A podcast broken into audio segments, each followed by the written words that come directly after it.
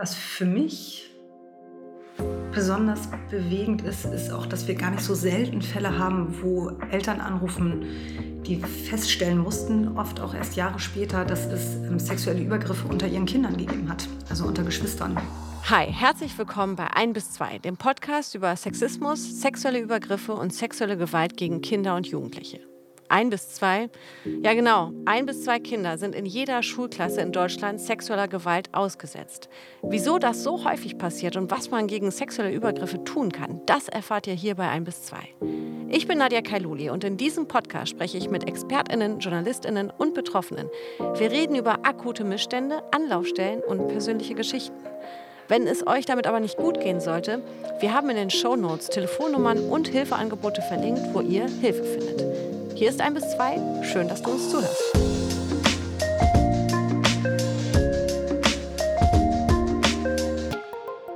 Was genau ist eigentlich sexualisierte Gewalt und wie erkenne ich, wenn das mir oder anderen passiert? An wen kann ich mich wenden, wenn ich reden möchte, aber nicht weiß mit wem? Was kann ich tun, wenn ich eine Vermutung oder einen Verdacht habe und welche Hilfe gibt es für Betroffene? Tanja von Bodelschwing ist Sozialpädagogin und im Vorstand von Nina e.V., eine Anlaufstelle für sexualisierte Gewalt an Mädchen und Jungen. Seit 15 Jahren berät und unterstützt sie Menschen zu diesem Thema, telefonisch und auch online. Der Verein Nina betreibt auch das bundesweite Hilfetelefon sexueller Missbrauch. Tanja, grüß dich. Hi. Hi. Es ist jetzt noch ähm, ja, am Vormittag, aber trotzdem die Frage, saßt du heute schon am Telefon und wenn ja, wie lange? Heute war ich tatsächlich noch nicht am Telefon, aber in einer Online-Beratung. Und ja, vielleicht so eine Stunde. Wie sieht so eine Online-Beratung aus? Wie kann man sich das vorstellen? Also die Menschen, die sich äh, an uns wenden, die haben ganz, ganz unterschiedliche Anliegen. Das sind mitunter gerade in der Online-Beratung auch viele junge Leute, die ähm, ja selbst betroffen sind mehrheitlich. Manchmal auch junge Leute, die dann für eine Freundin oder einen Freund sich erkundigen oder vielleicht auch einen Verdacht haben, dass jemand aus der Peer Group sexuelle Gewalt, sexualisierte Gewalt erfahren hat. Ähm, meistens ist es aber so, dass die, die uns schreiben, wirklich auch doll belastet sind und ähm, nicht wirklich gut darüber sprechen können und das einfach nutzen, sich so ein bisschen daran zu gewöhnen an Beratung. Das ist so mein Eindruck. Also viele, die uns schreiben, die, die probieren sich da so ein bisschen aus und schreiben auch häufig nicht in der ersten Mail schon alles, was sie bewegt, sondern manchmal auch erst in der zweiten oder dritten Mail und vielleicht dann auch immer noch nicht alles, was sie bewegt, aber schon mal deutlich mehr. Ähm, genau, und dann gibt es viele Menschen, die einen Verdacht haben und den schildern. Ich würde gerne äh, bei dem Hilfetelefon nochmal bleiben und zwar dann äh, auf die Betroffenen zu sprechen kommen. Es rufen ja dann sicherlich eben auch Menschen an, ähm, die eben selbst sexualisierte Gewalt erfahren haben, aber rufen auch Menschen an oder hast du das auch schon erlebt, dass Menschen angerufen haben, die sich dessen noch gar nicht bewusst sind, äh, was ihnen da passiert? Oder passiert ist, sondern die einfach nur ein komisches Gefühl hatten und ja eben gar nicht wissen, wie sie darüber reden sollen? Auf jeden Fall. Also vielleicht einen kleinen Schritt weiter sind die meisten dann schon doch, sonst hätten sie wahrscheinlich nicht unsere Nummer rausgepickt, sage ich jetzt mal. Also es gibt schon Anrufe von Menschen, die sagen, sie hatten vielleicht ein Erlebnis oder einen Moment der Klarheit, wo sie sich zurückerinnert haben, dass da was gewesen sein muss in der Kindheit. Ähm, oder wo Erinnerungen wieder hoch kommen oder hochkamen, die noch nicht ganz so deutlich vielleicht vor Augen sind, aber schon auf jeden Fall ähm, irgendwie so eine Ahnung, dass da doch auch sexualisierte Gewalt stattgefunden hat. Also genau, das haben wir schon häufig. Wir haben auch viele Anrufe von Menschen, die schon, das rührt mich, mich persönlich ganz besonders, sage ich jetzt mal, äh, Menschen, die teilweise, ich weiß nicht, 70 Jahre alt sind und sagen, dass sie jetzt über die Nummer gestolpert sind und dass so der erste Versuch ist, mal darüber zu reden, was ihnen passiert ist als Kind oder Jugendliche. Das finde ich schon ähm, einen großen Schritt nach so vielen Jahren, das nochmal so aufzurollen und doch nochmal sich mitzuteilen. Gibt es dann für euch einen Leitfaden, wie ihr mit, mit den Menschen spricht, welche Fragen ihr stellt, äh, in welche Richtung ihr ein Gespräch lenkt? Hört ihr hauptsächlich zu oder wie, wie funktioniert das? Weil ich mir jetzt gerade denke, so Beratungstelefon, dann rufe ich an und, und, und stelle eine Frage und bekomme eine Antwort, mit der ich dann ja was, was anfangen kann. Aber das ist ja viel komplexer, wenn man bei dir anruft und sagt, äh, ich glaube, vor 40 Jahren ist mir das passiert. Also vielleicht ist so das Wichtigste, dass ähm, also die wichtigsten Grundsätze sind, und das wäre vielleicht auch was, was mir wichtig ist, was Menschen auch jetzt hören, wenn sie den Podcast hören, ist, dass wir, dass wir den Menschen glauben. Also wir glauben den Menschen, dass das, was sie uns schildern, passiert ist oder passiert sein kann. Und wir hören auf jeden Fall erstmal aufmerksam zu. Und dann geht es sehr darum zu gucken, was ist denn das Anliegen der Menschen, die anrufen. Also es gibt durchaus Leute, die wollen das einfach erstmal erzählen und einmal wissen, wie man reagiert oder ob das überhaupt realistisch sein kann, was sie uns jetzt schildern. Die wollen aber vielleicht jetzt gar nicht unbedingt noch weitere Fragen geklärt haben oder wissen, was sie jetzt damit tun können. Also es geht, geht in Gesprächen nicht immer darum, dass wir ähm, ganz, ganz viele Hinweise geben, sondern manchmal geht es auch einfach darum, da zu sein. Da zu sein, zuzuhören, ähm, zu stabilisieren, zu entlasten, und ein offenes Ohr zu haben. Und dann gibt es natürlich Anrufe, da ist es ganz anders. Da haben die, die anrufen, ganz viele Fragen und vielleicht auch schon sehr konkrete Fragen und suchen wirklich dringend nach Hinweisen, wie sie vielleicht weiter vorgehen können oder wo sie sich hinwenden können. Das kann total unterschiedlich sein. Wie geht ihr dann damit um, wenn ein Mensch regelmäßig anruft, also immer wieder? Dann gehen wir erstmal immer wieder ran, auf jeden Fall. Also das, ähm, und dann besprechen wir vielleicht schon, also es ist ja, das muss ich vielleicht vorschieben, natürlich ein anonymes Angebot. Wir sehen keine Telefonnummer, wir, ähm, wir brauchen keine Namen, wir brauchen keine Wohnorte und, und, kriegen die natürlich auch häufig nicht. Und ich sag mal, bei 30 Beraterinnen und Beratern dauert das auch ein bisschen, bis wir das vielleicht den Eindruck haben, Mensch, die Person ruft jetzt schon ganz schön oft an. Das kann man ja erstmal mit sehr vielen Menschen schon gesprochen haben. Also wenn wir alle gemeinsam feststellen, da ist eine Person, die wir alle irgendwie glauben, vielleicht wieder zu erkennen, dann fragen wir am Telefon einfach, kann es sein, dass sie schon häufiger angerufen haben? Und dann gucken wir, ist es, ist es was, was wirklich gut tut, also was für die Person jetzt richtig ist und einfach stabilisierend sein kann? Oder verhindert es vielleicht auch Hilfe vor Ort? Das muss man dann im Einzelfall irgendwie mal gucken, aber alles ja unter der Prämisse, dass wir eigentlich nie, nie wirklich sicher sein können, ob das überhaupt wirklich so ist weil es ja nicht so ist, dass wir Namen haben und da Dokumentation erstellen oder irgendwelche Aktenordner im Schrank haben. So ist das halt alles nicht und das ist ja auch genau gut und richtig so. Mhm. Hast du da ein Beispiel vielleicht, was so, wo du gesagt hast, boah, der Fall, der war echt so, so ja, prägend, äh, mitnehmend für, für euch, für dich, wo ihr danach drüber gesprochen habt und selbst euch beraten habt, wie gehen wir damit um? Ähm, ja, also das haben wir eigentlich immer wieder, mm, dass ich sag mal so ein bisschen so ein, ein Thema, was wirklich alle im Team sehr beschäftigt und was auch häufig am Telefon kommt, sind so diese schwierigen ähm, Fälle innerfamiliärer Gewalt oder auch Verdacht auf innerfamiliäre Gewalt, wenn äh, vielleicht auch eine Trennung im Raum steht, Umgangskontakte eingefordert werden. Also ähm, der Verdacht ist da, dass ein Elternteil das Kind missbraucht und bei uns ruft dann das jeweils andere Elternteil in der Regel an, äußert diesen Verdacht und ist sehr hilflos, wie man damit jetzt umgehen kann, weil es auch wirklich eine schwierige Situation ist, gerade wenn irgendwie Sorgerechtsfragen im Raum stehen, Umgangsfragen im Raum stehen. Das sind Fälle, die beschäftigen uns immer wieder. Und die beschäftigen uns, weil es wirklich auch so schwer ist, die Intervention in solchen Fällen. Hm, aber du meinst jetzt, glaube ich, so was ganz Konkretes, ne? Das ist jetzt eher so, so ein grundsätzliches Thema, was uns sehr bewegt. Hm, was für mich besonders bewegend ist, ist auch, dass wir gar nicht so selten Fälle haben, wo Eltern anrufen, die feststellen mussten, oft auch erst Jahre später, dass es ähm, sexuelle Übergriffe unter ihren Kindern gegeben hat, also unter Geschwistern. Das ist auch was, wo ich oft das Bedürfnis habe, hinterher nochmal mit dem Team über das Thema zu sprechen und wie man da gut beraten kann, weil es natürlich schwierig, ähm, die, also die Situation ist einfach unvorstellbar schlimm.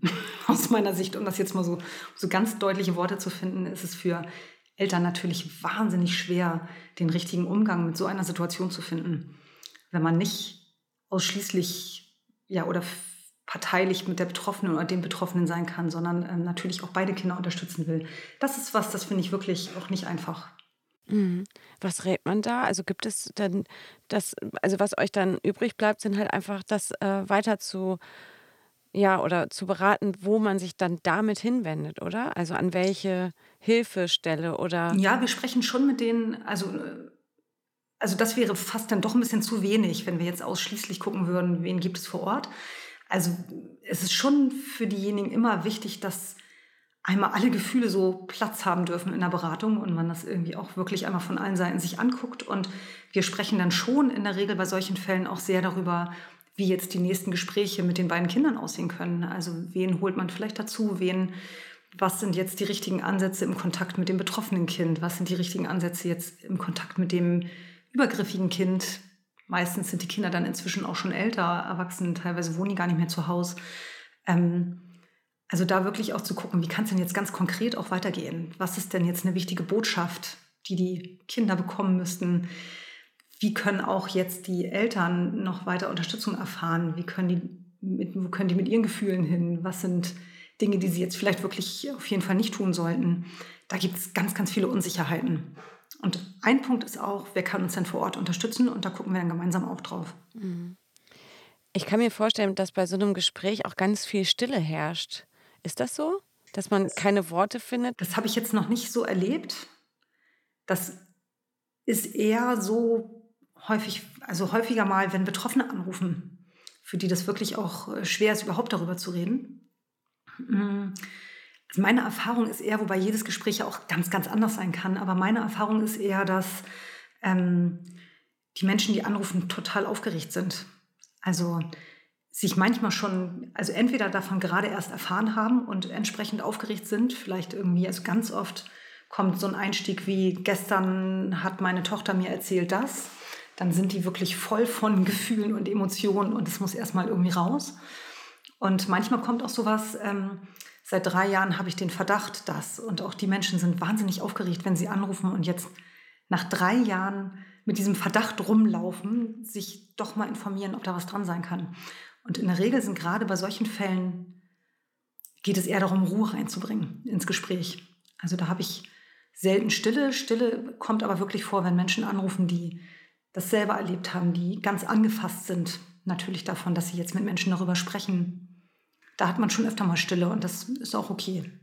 Wenn du jetzt von den Verdachtsfällen eben sprichst, ähm, musst du das dann melden? Also wenn du für, äh, mit der Erfahrung dann feststellst, das, was mir hier gerade geschildert wird, das ist äh, die Schilderung eines, ja, einer, einer, eines aktiven äh, Missbrauchs, der da stattfindet, musst du das dann melden? Bei der Polizei oder beim Jugendamt? Nee. Und äh, das finde ich auch ganz gut so. Also das müssen wir nicht. Wir haben schon einen Handlungsplan zur Kindeswohlgefährdung, wo wir abwägen könnten, ob wir das in Ausnahmefällen doch für richtig halten, möglicherweise. In der Regel sind ja die Menschen, die uns anrufen, die rufen uns an, weil sie besorgt sind und weil sie was tun wollen. Und die würden uns nicht anrufen, wenn sie davon ausgehen müssen, dass wir das dann irgendwo melden. So, das würde einfach nicht passieren. Und in den Gesprächen oder würde nicht in der Form passieren, wie es jetzt ist. Also das ist eigentlich die große Stärke des Angebots, dass man tatsächlich einfach mal alles sagen kann und den Verdacht aussprechen kann, ohne dass man Sorge haben muss, dass wir jetzt das an die Polizei oder das Jugendamt weitergeben. Und ich würde sagen, in, in, nahezu allen Fällen sind die Menschen, die anrufen, sehr bereit, auch einen weiteren Schritt zu gehen und die Intervention anzustoßen und da wirklich auch mit anderen Stellen Kontakt aufzunehmen und das anzubahnen. Und das ist auch der, der richtige Weg. Wir haben, also wir haben ja nicht die Informationen sozusagen äh, vorliegen und und alles, was wir einschalten könnten, Polizei oder Jugendamt, könnte möglicherweise auch die Intervention eher erschweren, weil vielleicht noch gar nicht der richtige Zeitpunkt dafür ist, zum Beispiel. Äh, weil vielleicht vorher erstmal andere Menschen sich nochmal austauschen müssten oder vielleicht nochmal jemand mit dem Kind erstmal sprechen müsste. Also das, wir dürften das, wenn wir das Gefühl haben, keiner wird diesem Kind helfen und wir haben Informationen, die wir weitergeben könnten. Aber wir tun das nicht. Und mal ganz abgesehen davon haben wir in der überwiegenden Mehrheit der Fälle ja auch überhaupt gar keine Daten. Also es ist tatsächlich möglich, uns anzurufen und uns keinen Namen zu nennen, keinen Ort zu nennen. Wir sehen die Telefonnummer nicht. Also es ist auch ganz praktisch gar nicht möglich. Was ist mit Tätern? Rufen Täter an? Ganz wenig. Also es rufen manchmal Tatpersonen an, aber so viel weniger, als wir das vielleicht ursprünglich mal erwartet hätten. Wie geht man da mit denen um? total unterschiedlich. Also es kommt so ein bisschen drauf an, wenn das Tatpersonen sind, die, die ernsthaft ähm, vermitteln, dass sie Hilfe suchen und dass sie Unterstützung brauchen, dann ist das ja auch eine Form von oder eine wichtige Form von Prävention, ihnen diese Hilfe zu nennen. Also wir führen aber nicht ganz, ganz lange Gespräche, sondern machen schon sehr deutlich, dass wir eine Anlaufstelle sind ähm, für Betroffene und für Menschen, die sich um Kinder Sorgen machen. Und dass es äh, Anlaufstellen gibt für Menschen, die ähm, ja, nicht mehr Täter sein wollen oder gar nicht erst Täter oder Täterin werden wollen. Manchmal sind es auch Anrufe von Tatpersonen, die ähm, überhaupt gar nicht gewillt sind, daran was zu ändern. Und die Gespräche beenden wir einfach sehr schnell. Wie fühlt man sich damit? Also es ist jedes Mal, weil es auch so selten vorkommt, was, worüber wir dann doch mit Kollegen und Kolleginnen sprechen in der Regel. Also es macht was mit uns auf jeden Fall, wenn Menschen anrufen und das so deutlich formulieren, dass sie ein Kind missbraucht haben oder immer wieder daran denken, das zu tun. Das, das macht schon was. So. Und trotzdem, wenn sie sich ernsthaft Hilfe suchen, dann, dann ist es ja gut sozusagen. Also dann kann ich das auch nur bestärken und sagen, ja, dann, dann, ruft, dann ruft bei uns an und, und wir können euch zumindest sagen, wo man hingehen kann. Ähm, aber das sind nicht, also nicht die Lieblingstelefonate, das ist jetzt ein bisschen gemein, wenn ich das so sage. Ne? Das ist einfach dadurch, dass wir so viel mit Betroffenen zu tun haben und ja auch so deutlich wissen, was das mit Betroffenen macht, sind das auf jeden Fall herausfordernde Telefonate. Ich glaube, so kann ich das benennen. Und trotzdem freuen wir uns alle, wenn es Menschen gibt, die das reflektieren und äh, sich Hilfe suchen. Gerade damit es nicht nochmal passiert.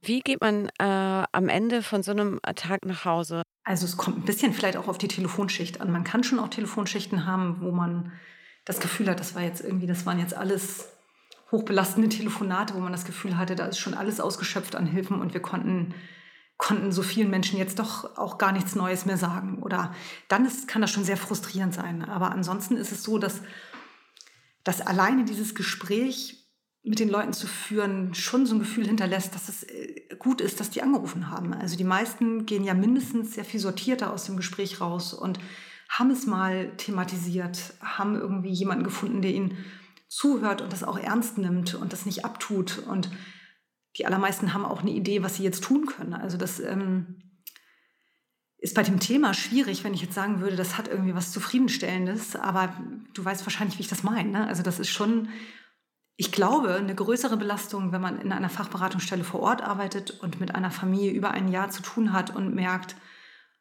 es wird eigentlich immer schlimmer, dem Kind geht es immer schlimmer. Also wir haben ja so ein bisschen diesen punktuellen Kontakt und können am Telefon tatsächlich relativ viel ausrichten dafür, dass wir eigentlich nur ähm, vielleicht eine Stunde telefonieren. Manchmal weniger, manchmal na mehr, eigentlich nie. Aber das ist schon eher was, wo ich denke, ah, da kann man ganz schön viel bewirken, auch mit einem so einem Telefonat. Fällt es einem schwer, ein Telefonat zu beenden? Wenn man merkt, so, okay, wir haben jetzt eine Stunde gesprochen, aber jetzt langsam müssen wir zum Ende kommen oder so? Also spätestens nach einer Stunde ist, ist die Person am Telefon meistens auch komplett fertig.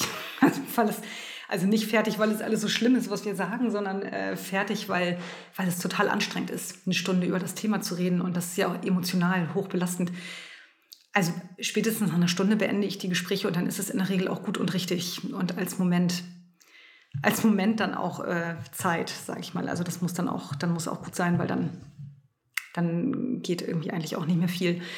Ähm, nee, eigentlich finde ich das nicht. Also es ist ja auch so, dass wir immer die Möglichkeit haben und das auch nennen, dass Menschen natürlich wieder anrufen dürfen und die dürfen uns ja auch schreiben.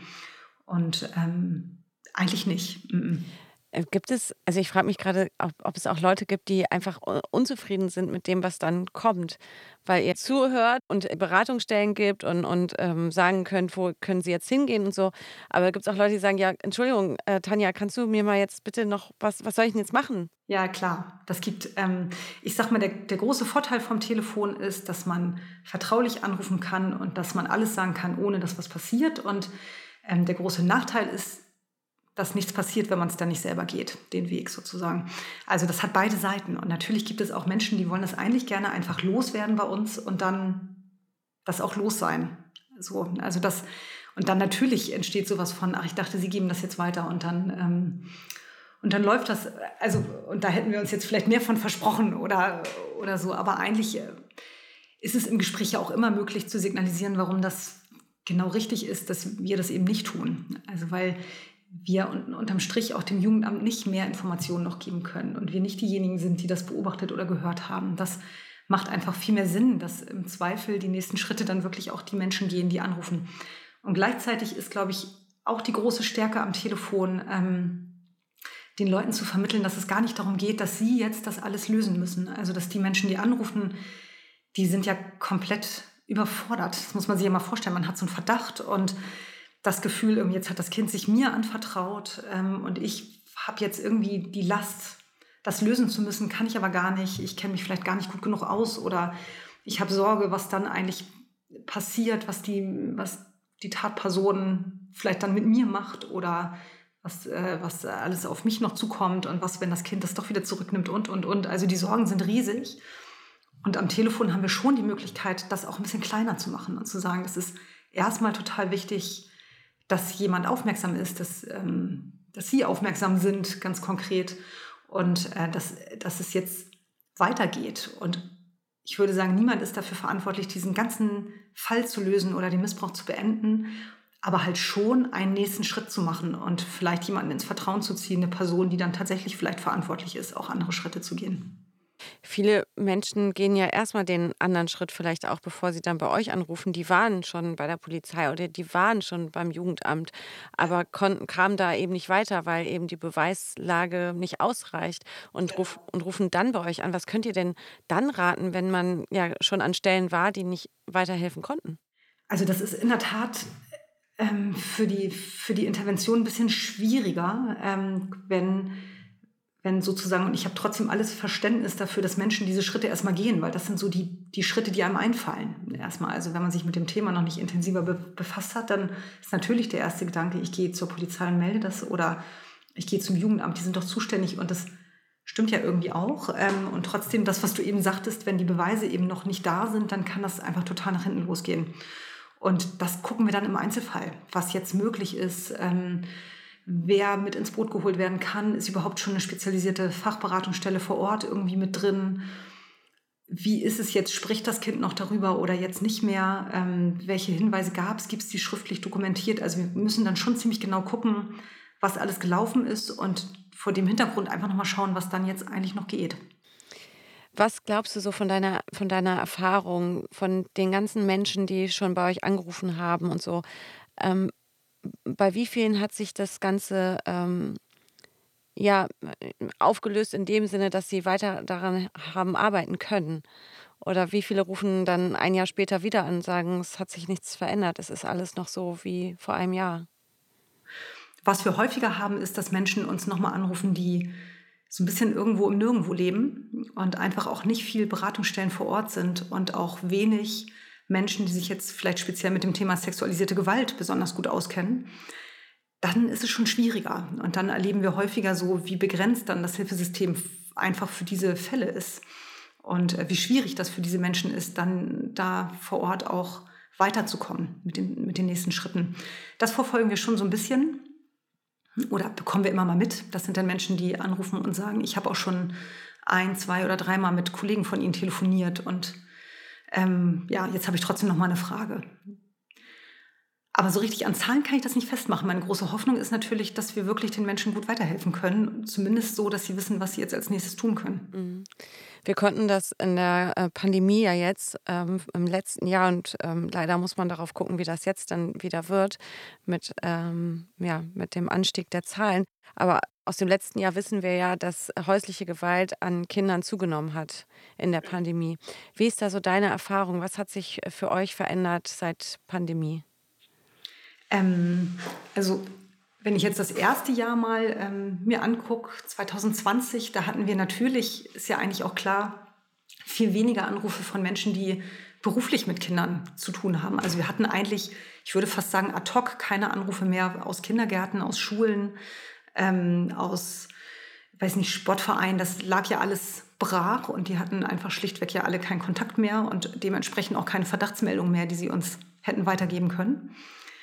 Ähm, das hat sich wieder so ein bisschen verändert natürlich, weil jetzt momentan zumindest noch in den allermeisten Bundesländern ja irgendwie alles noch stattfindet. Mm, wir hatten viel mehr Anrufe aus der Nachbarschaft. Das war extrem auffallend. Also, dass viel mehr Menschen was mitbekommen haben, was um sie herum passiert, weil sie einfach schlichtweg den ganzen Tag mehr oder weniger zu Hause waren oder im Homeoffice oder sonst wo und ja auch die Kinder eine lange Zeit lang zu Hause waren. Also die haben einfach mehr mitbekommen, was für ein Dampf nebenan ist oder Sachen beobachtet, die im Garten nebenan passiert sind. Also viel mehr Menschen, die mit einem komischen Gefühl und einem sehr vagen Verdacht angerufen haben und aber sehr aufmerksam waren. Also einfach spontan in Sorge waren und Dinge mitbekommen haben, die sie sonst nicht so mitbekommen haben. Was hat sich denn noch verändert? Wir hatten, wir hatten auch einen interessanten Effekt, mit dem wir überhaupt nicht gerechnet hatten. Und zwar ähm, zum Ende des Lockdowns haben sich doch viele Kinder zu Hause ihren Eltern anvertraut, weil sie nicht wieder zu dem Nachhilfelehrer wollten oder nicht wieder ähm, zur Nachbarin wollten oder weil sie nicht wieder ähm, zu den Großeltern wollten. Und ganz viele Kinder haben dann Missbrauch aufgedeckt. Also da hatten wir vorher gar nicht so drüber nachgedacht. Das hat uns überrascht und das hatten wir zum Ende des Lockdowns gehäuft. Eltern, die überhaupt nichts geahnt hatten und jetzt aber mit so einer Aussage ihrer Kinder konfrontiert wurden. Was rätst du denn Leuten, die das jetzt hören? Also die, dieser Griff zum Telefon, das ist ja für viele, also anonym, das ist eine große Überwindung. Ähm, wie, wie überwindet man sich? Also vielleicht, indem man uns einfach mal anruft und meinetwegen auch erstmal nichts sagt. Das klingt jetzt ein bisschen absurd, aber ich glaube, ganz vielen Menschen hilft überhaupt erstmal eine Stimme zu hören und einfach das mal auszuprobieren. Also das tut uns ja nicht weh, wir gehen ran und wenn wir nichts hören, dann sind wir trotzdem ja auch freundlich und fragen nach und einigen Menschen hilft es dann, dass sie dann doch sprechen und sagen, Mensch, das klingt irgendwie so, da traue ich mich jetzt doch was zu sagen. Und wenn die Menschen wieder auflegen, legen sie wieder auf. Also ich glaube, das kann immer helfen. Einfach mal ausprobieren. Und es passiert nichts Schlimmes. Wir sehen die Nummer nicht. Wir rufen ja nicht zurück oder so. Also das, ich glaube, wenn man irgendwie damit liebäugelt, sich bei uns zu melden, dann kann man auch mal so einen Testballon machen. Das würde ich immer raten. Wie wählt ihr denn die Leute aus? Also kann jeder, der irgendwie diese, äh, ja, die Ausbildung natürlich erstmal mitbringt, aber kann jeder einfach bei einem Hilfetelefon anfangen? Wir sind äh, viele Pädagoginnen, SozialpädagogInnen, so ist es korrekt, also Männer wie Frauen. Ähm, und wir haben auch ähm, viele Menschen, die hm, Psychologie studiert haben, therapeutische Ausbildung haben. Wir sind schon so ein bisschen äh, bunt gemixt. Wichtig ist uns ähm, auf jeden Fall natürlich auch die Ausbildung dahinter, aber vor allem auch die Erfahrung mit dem Thema und was die Leute bewegt, in diesem Arbeitsbereich äh, zu arbeiten. Die meisten, die bei uns arbeiten, ähm, haben auch schon viele Jahre vielleicht in Fachberatungsstellen gearbeitet oder in eigener Praxis sich mit dem Thema sehr beschäftigt. Also das ist für uns schon sehr wichtig. Und wenn man bei uns anfängt, dann schulen wir auch intensiv und eigentlich dauerhaft und immer wieder neu zu allen möglichen Fragen, die das Thema betreffen und Beratungssituationen und so weiter. Tanja. Ja. Wir reden schon ganz schön lange, glaube ich. Echt? Jetzt muss ich auch das Gespräch hier beenden. Ja. Tanja, ich, äh, ich danke dir sehr für diese Einblicke in Nina e.V. Und äh, ja, ich hoffe, dass all diejenigen, die ähm, uns jetzt zugehört haben und das Gefühl haben, sie wollen auch mal mit jemandem sprechen, den Mut haben, äh, ans Telefon zu gehen und euch anzurufen oder euch ja auch zu schreiben, weil ihr macht ja auch die Online-Beratung. Vielen Dank. Ja, sehr gern. Ja, ich fand es super interessant, äh, mit Tanja zu sprechen. Und vor allem finde ich, ist es doch total beruhigend zu wissen, dass es sowas überhaupt gibt. Dass es da Leute gibt, Menschen gibt, die man einfach anrufen kann und mit denen erstmal nur reden kann.